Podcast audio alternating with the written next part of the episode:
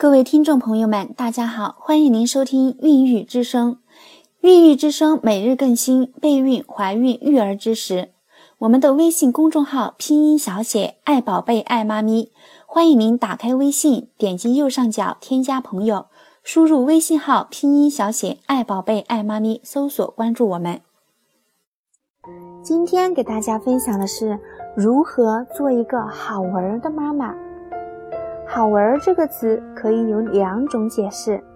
当好字读第三声，可以作为形容词来理解，表示有趣；当好字读第四声，可以作为动词来理解，表示一种动态或者行为。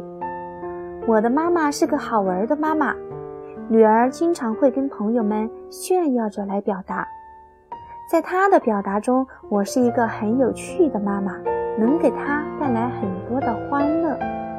而实质上，当女儿在以“好玩”这个词来形容我时，我自己却认为自己比较适合用动词来形容自己。虽然有时候这种用动词来形容的自己也有些无奈，毕竟让孩子用这样的词来形容自己，需要付出的不仅仅是耐心，还有更多的是时间的付出。妈妈，今天我们一起去捉几条蚯蚓回来。养几只蚯蚓吧。某个雨后，女儿突发奇想：“妈妈，今天你做包子的时候，我能不能自己创意几个造型？我想做王子和公主的造型。”女儿满脸是面粉，一脸认真地表达自己的诉求，边说边已经动起手来。在他的理解中，这样的诉求，我这个好儿的妈妈是绝对不会拒绝的。妈妈，你到树上给我做个窝吧，就像小鸟的窝一样。我每天爬上树上去睡觉，还能看星星。女儿边说边做着爬树的造型，满脸期待。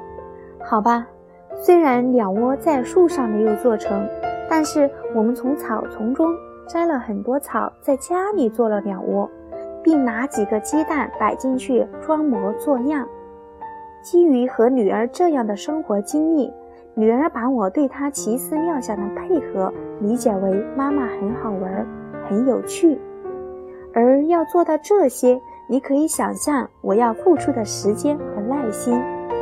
在陪伴的过程中，除了要让她觉得有趣，还要让她理解各种道理，并学到各种知识。除了表面上看到的时间上的陪伴和亲子关系的融洽。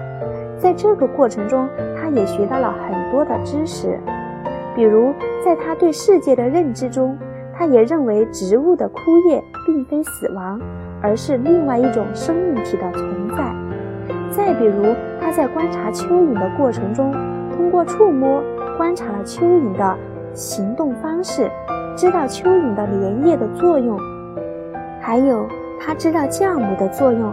知道了面粉通过麦子粉碎而成，也因为知道农村爷爷奶奶种植的辛苦，所以比一般的孩子更知道节约的大道理。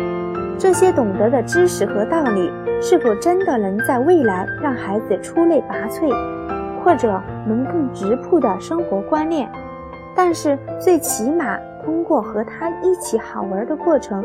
女儿能在自己的朋友圈中有相对宽泛的知识面，有能奠定她骄傲的基础。妈妈很好玩，足以让她很骄傲。能跟上我的节拍，掌握一些科普的知识，这点足够了。生活中，我尽量让自己有耐心一点，更有耐心一点。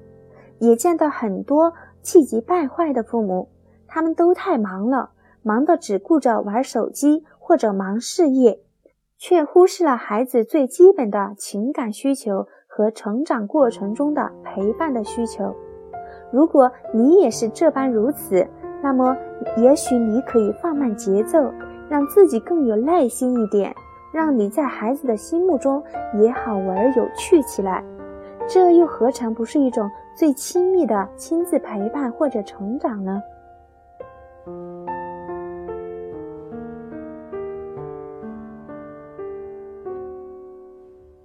孕育之声感谢你的聆听。孕育之声每日更新备孕、怀孕、育儿知识。孕育之声微信公众号拼音小写爱宝贝爱妈咪，欢迎您打开微信，点击右上角添加朋友，输入微信号拼音小写爱宝贝爱妈咪，点击搜索关注。